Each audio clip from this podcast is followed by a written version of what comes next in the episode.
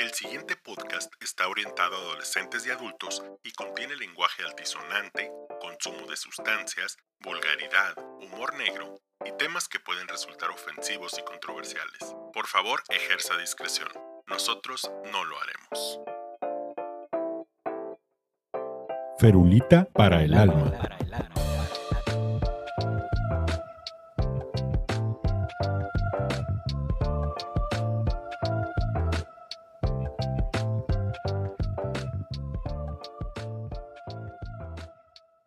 Buen día, chamacos. Sean todos bienvenidos a un episodio más de Ferulita para el Alma, séptimo mejor podcast de medicina según Apple Podcasts hace un año.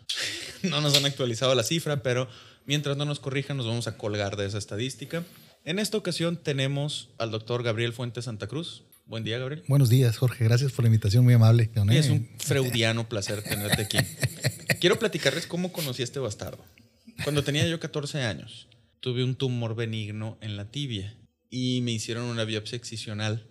Y aquí mi compa estaba de interno.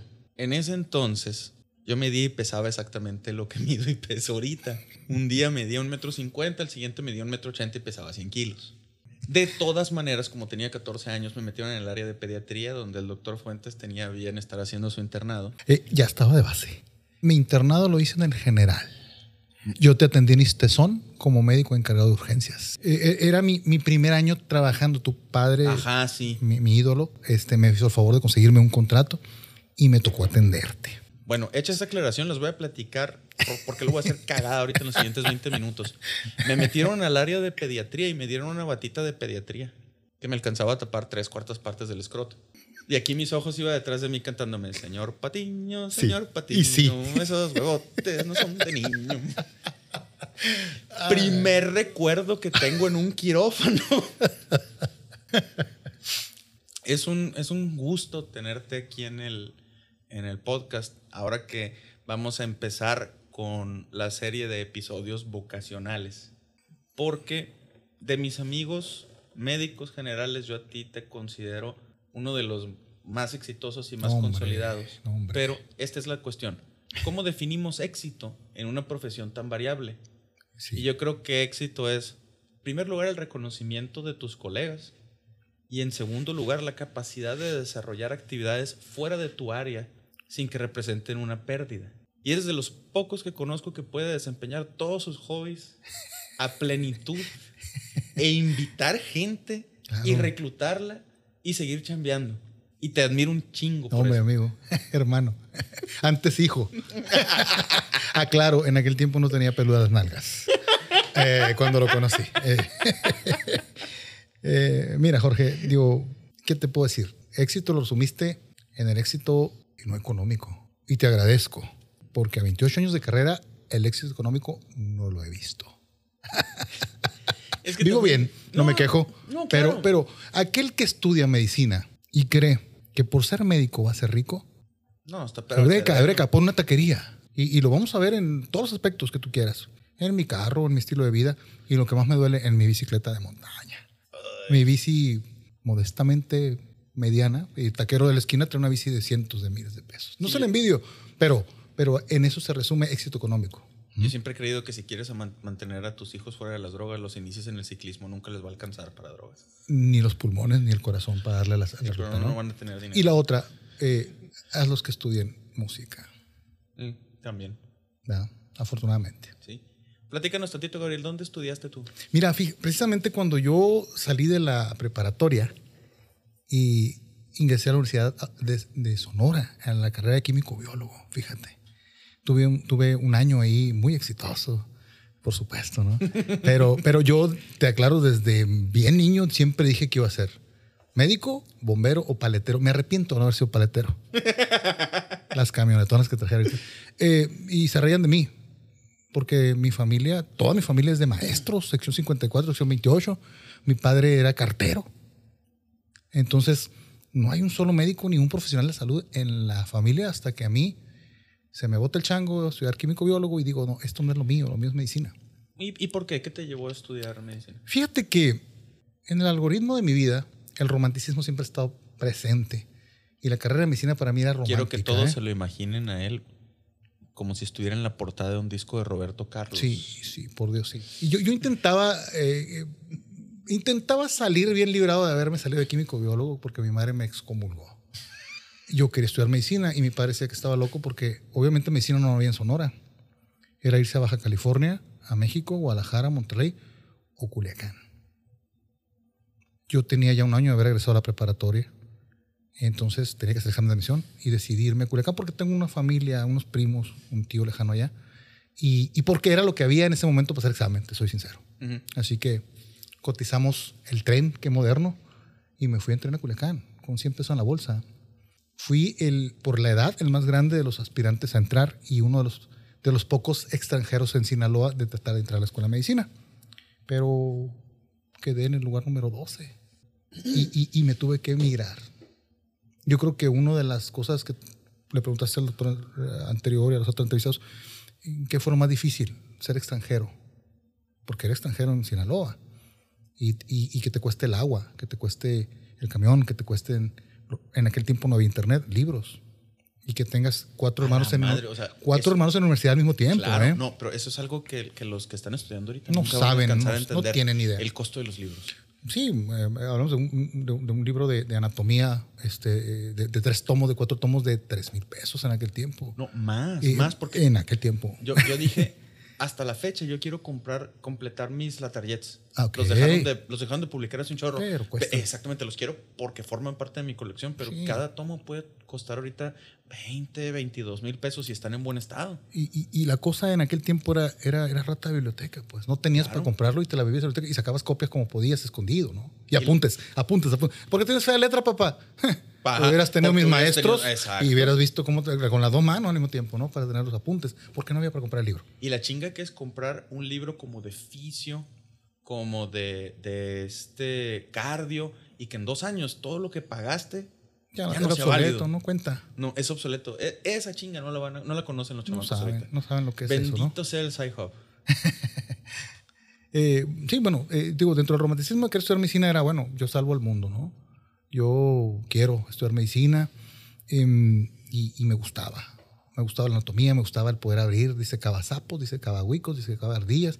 Yo en mi rancho hacía lo que quería. Mi rancho Villa de Ceres, ahí nací y me crié. Eh, yo vivía con resortera en la bolsa y arriba de un caballo. Y entonces de la nada, cambiarte estudiar medicina afuera fue una cosa muy, muy difícil.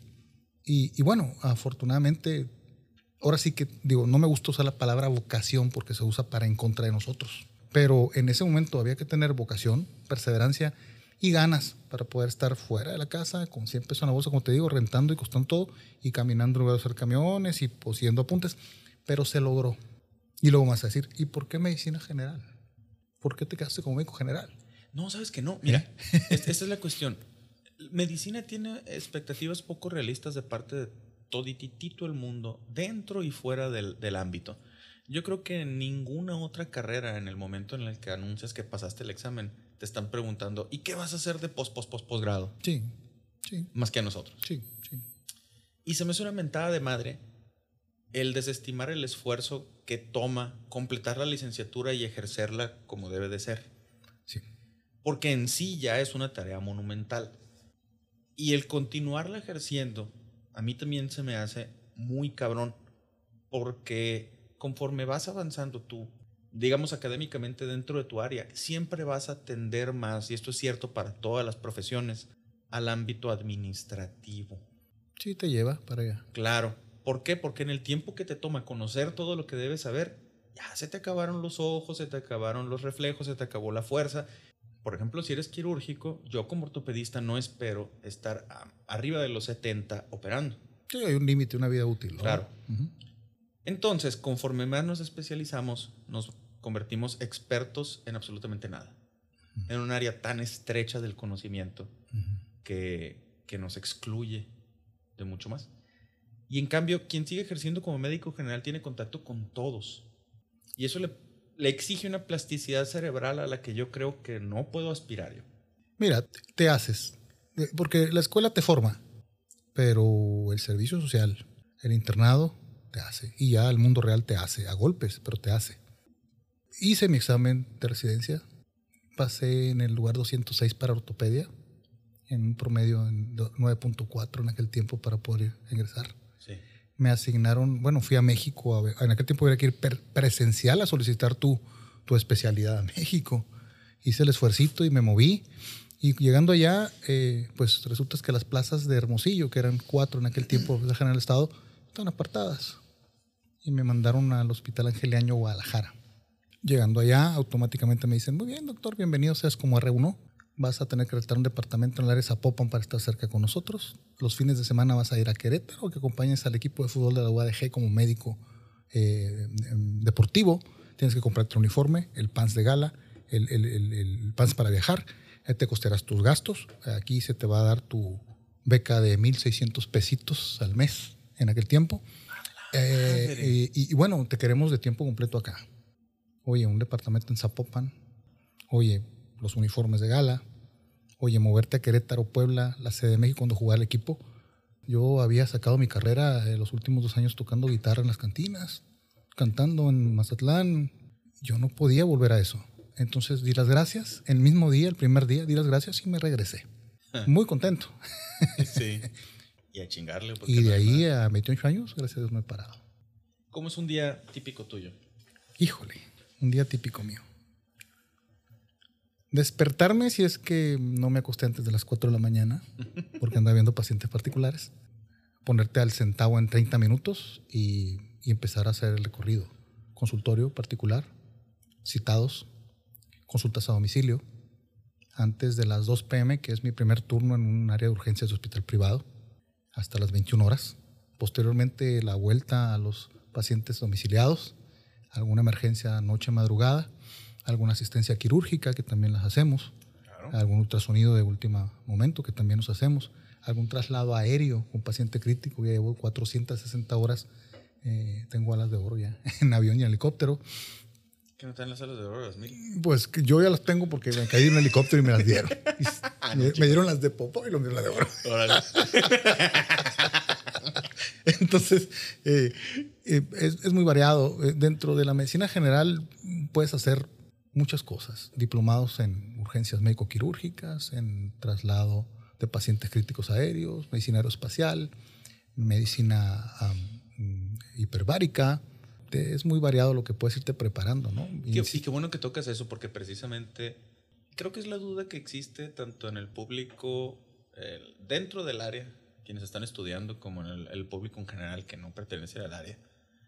El, ven el graduarse de la licenciatura de medicina como graduarse de la primaria nada más, conocimiento general sin una aplicación concreta en el, en el mundo real, cosa que está muy distante de ser, de ser la realidad. lo, lo debes de potencializar.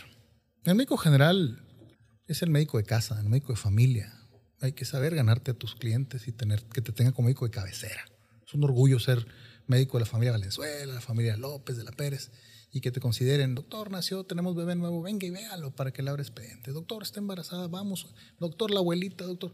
Digo, es algo bastante interesante ver, digo, y te consta, tres, cuatro Sí. generaciones de Cardosas eh, que llegan a manos de uno y dicen, mira, mira, pues yo lo vi cuando era chamaco y ahora es ortopedista, ¿no? Yo, yo empecé a trabajar con el papá y, y ahora el loca y anda. Yo lo traumé en, en la, sala de- pues, en la sala de pediatría. modo, era, era opción eso, ¿no? De ahí, de ahí, de ahí le sale lo, lo demoníaco. Entonces, eh, te sientes bien eh, y siempre y cuando, digo, hagas tu trabajo con limpieza, con claridad y sepas tus limitantes. El médico general tiene que saber sus limitantes para no meterse en problemas. ¿Qué son?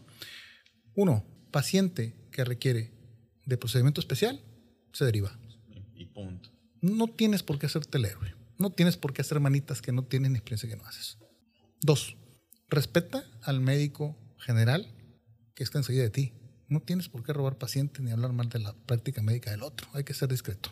Estoy totalmente de acuerdo. Aquí la cuestión es que hay chamba para todos. Así es, así es. Y- pero te tocará ver pacientes porque el otro médico no estaba en ese momento y tú no puedes tratar de echar tierra y jalarte un paciente. No es honesto. Es lo peor que puedes hacer. como no es honesto derivar un paciente a un especialista y que el especialista no se tome la consideración de hablarte, doctor, tu paciente lo vi, fíjate que efectivamente lo operé y bla, bla, bla". ¿De acuerdo? Ajá, claro, siempre tiene que haber Eh, comunicación. reciprocidad. Porque al final de cuentas, si tú lo enviaste, tú te vas a encargar del seguimiento. Oye, ¿cuántos residentes no comen de mis manos ahora? Ujú. ¿Verdad? Decían, ah, el doctor Fuentes, médico general en urgencias de general, ahí se va a quedar. Cuando salen, ¿quién les deriva a pacientes particulares? ¿Verdad? Eso es algo que lo mismo, los mismos médicos te cancelan, te degradan, te bajan porque eres médico general. Pero cuando está la emergencia, ¿quién vio al hijo? ¿Quién vio a la mujer? ¿Quién vio a la abuelita? ¿Quién vio a la suegra? Exactamente. Eh, ¿Me explico? Siempre Digo, porque llega un familiar. llegas y haces tu especialidad y déjame decirte que yo conozco pediatras que no te revisan un adulto, que no te ven una embarazada. Yo conozco cirujanos que no te ven una varicela, una fiebre, una convulsión, porque ya no está el conocimiento allí. No, cabrón, yo, yo ni siquiera.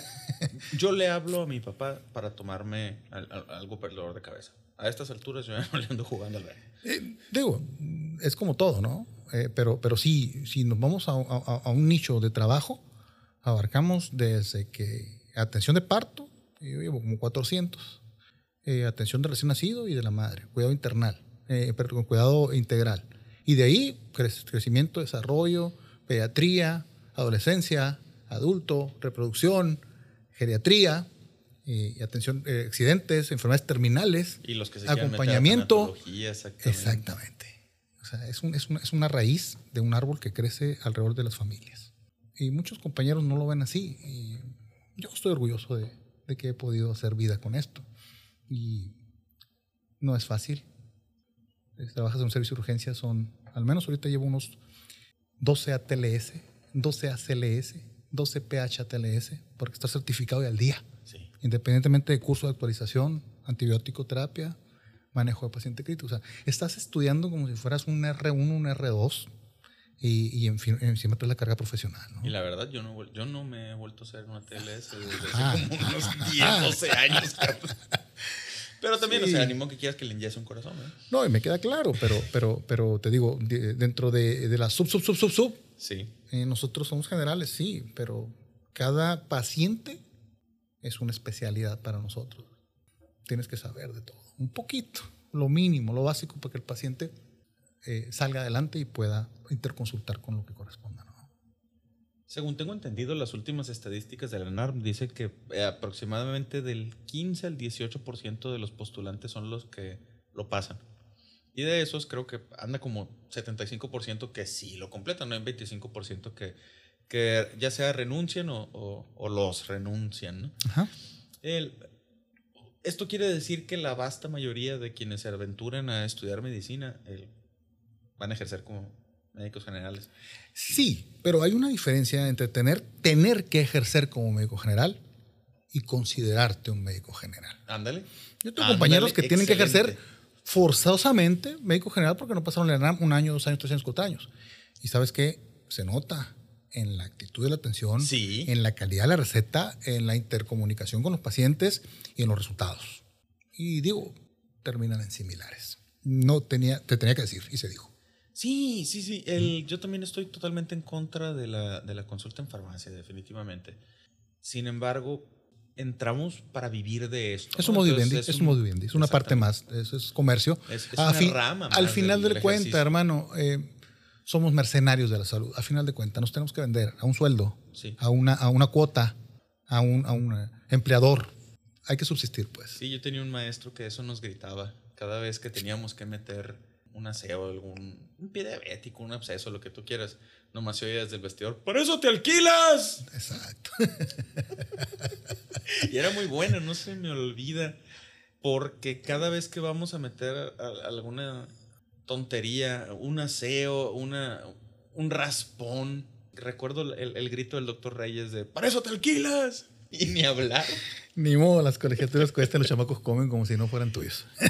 Sí, exactamente. Y, y qué bonito es, a final de cuentas, sea, sea cuáles fueran las condiciones en las que se dio, ejercer lo que estudiaste. Yo no concebiría, por ejemplo, el, eh, gente que estudia leyes y termina, pero jamás legisla ni madre, ¿no? Exacto. O sea, el que, ¿sabes qué? Encontré trabajo administrativo Asesor. en una empresa, de asesor, lo que sea.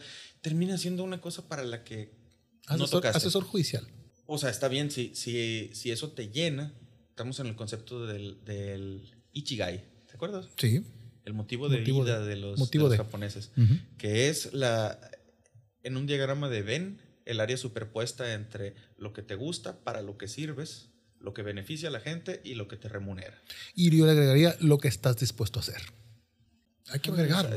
Porque estás capacitado para una cosa, ¿Te sientes capaz para esa cosa? ¿Puedes ejercer esa cosa? ¿Quieres ejercer esa cosa? Y lo harás bien. Pero si te falta una variante, pues ya no hay el desempeño total. Y aquí es en detrimento de alguien que está poniendo su confianza en tus manos. Sí, sí, exactamente. Y siempre debemos de tomar en cuenta que la, la vida que tenemos en, en nuestras manos, y no, y no, es por soberbia decir, gusta, yo decido quién vive, quién no, como mucha gente piensa, sino que tomarlo como, como un recordatorio de precisamente de humildad. Probablemente digas, ok, esta abuelita, pues le, no la va a armar, no la va a cuajar, está muy enferma de lo que tú quieras, pero detrás hay un abuelito que se va a quedar solo, unos hijos que se van a quedar huérfanos, un negocio que probablemente se quede sin quien lo atienda, el, el ingreso de, de, quién sabe cuántos dependientes.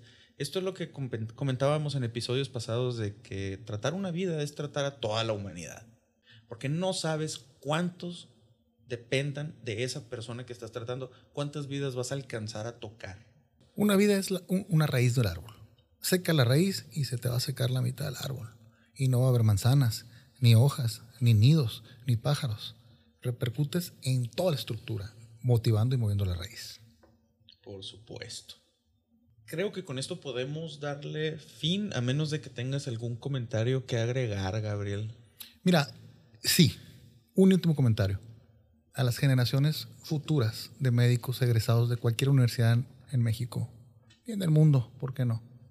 La medicina se ejerce desde el primer nivel y el primer nivel es el médico general.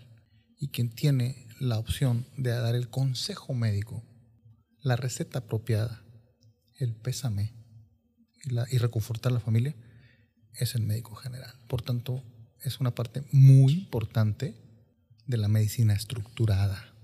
El resto de especialidades depende de la base y la base sí. es la, la, medicina de primer contacto y hay que estar orgulloso de ejercerla y ejercerla bien, con ganas, con actitud sí. y con prudencia. Sí, yo creo que un día tenemos que hablar sobre los pésames porque en, en lo particular tengo el único certificado de defunción que he llenado desde que me gradué fue el de mi suegro que falleció en mi casa. Wow. Los ortopedistas creo tenemos esta tendencia a pecar de ubris porque es muy difícil que alguien fallezca a medio procedimiento de ortopedia. Difícil tirando lo imposible, porque tenemos a todo un equipo detrás de nosotros que nos está apoyando para que no nos pase eso. Sí. Eh, es muy raro que nosotros demos malas noticias. Y eso nos hace desconectarnos un poquito, de perder un poquito de piso en, en cuanto hasta dónde podemos. Sí, y hasta dónde es nuestra responsabilidad. Sí, hermano. Y, y nosotros lo único que tenemos para eso es un maletín, la confianza de la familia y el estar presente en ese momento. Entonces, niños, una vez más, muchas gracias por tolerar nuestras pendejadas por un poquito más de 20 minutos. Recuerden darle like, suscribirse, compartirlo con todos sus amiguitos. Eh, recuerden también que el espacio publicitario está abierto para cualquiera que quiera patrocinar Cheves. Están viendo muy lentos. Nos vemos en una semana. Muchas gracias. Gracias, Jorge.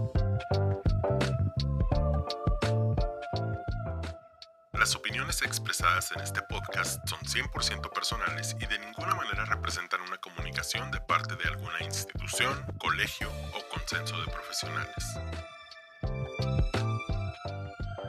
Jorge Cardosa Encinas es médico cirujano graduado de la Universidad Autónoma de Baja California, cirujano ortopedista graduado de la Universidad Autónoma de San Luis Potosí, con entrenamiento en cirugía de reconstrucción articular por el Instituto Nacional de Rehabilitación y entrenamiento en cirugía de columna por el Centro Hospitalario DAX Costa de Plata en Francia. También tiene maestría en administración hospitalaria y experiencia vivencial extensa en el área. El Alma es producido y editado por Axel Valdés en Hermosillo, México. El tema musical es cortesía de Quetzal.